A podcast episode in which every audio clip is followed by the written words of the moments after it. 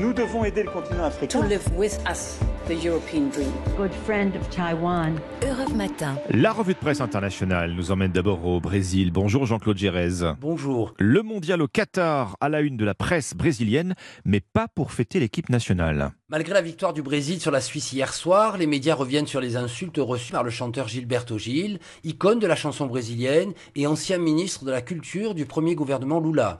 La Folia di São Paulo raconte que l'artiste octogénaire et son épouse se rendaient dans les tribunes du stade de Pour assister à la rencontre du Brésil contre la Serbie. L'artiste, indique Géon, a alors été injurié à plusieurs reprises par des supporters brésiliens alliés de Jair Bolsonaro, comme le montre une vidéo publiée sur le site. D'après le quotidien O Globo, Gilberto Gil a ignoré ceux qui l'ont offensé et souligne qu'il a reçu depuis de nombreux témoignages d'affection, parmi lesquels ceux du président Lula. Le chanteur, indique le quotidien Atardi, a remercié pour cette solidarité face à une agression qu'il a qualifiée de stupide. Le mondial également à la une des américains. Alexis Guilleux, vous êtes le correspondant d'Europe 1. Qu'est-ce qui fait les gros titres? Eh bien, c'est la rencontre de ce soir à la Coupe du Monde entre les États-Unis et l'Iran. Pour les Américains, c'est une victoire ou un retour à la maison, titre le Wall Street Journal.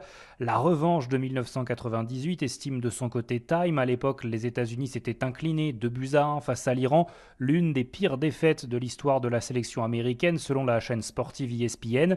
Sans oublier le contexte international, les troubles qui secouent l'Iran depuis deux mois accentuent ce qui aurait déjà été une rencontre tendue entre deux adversaires géopolitiques, écrit le New York Times, qui se souvient qu'en 98, les joueurs iraniens avaient offert des roses blanches à leurs adversaires, symbole de paix.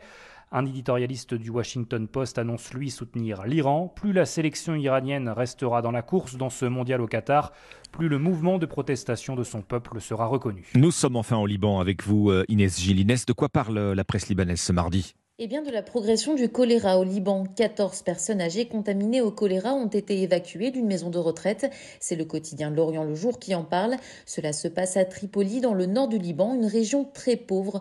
Dans le contexte de la crise financière, les populations plongées dans l'extrême pauvreté consomment de l'eau non potable infectée par la maladie bactérienne.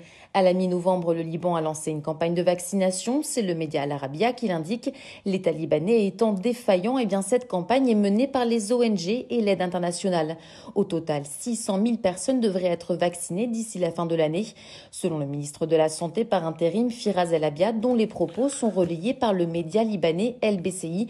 Le choléra semble sous contrôle. Merci Gilles, merci à nos correspondants. 6h54 sur Europe 1. Dimitri Pavlenko est avec vous dans un instant.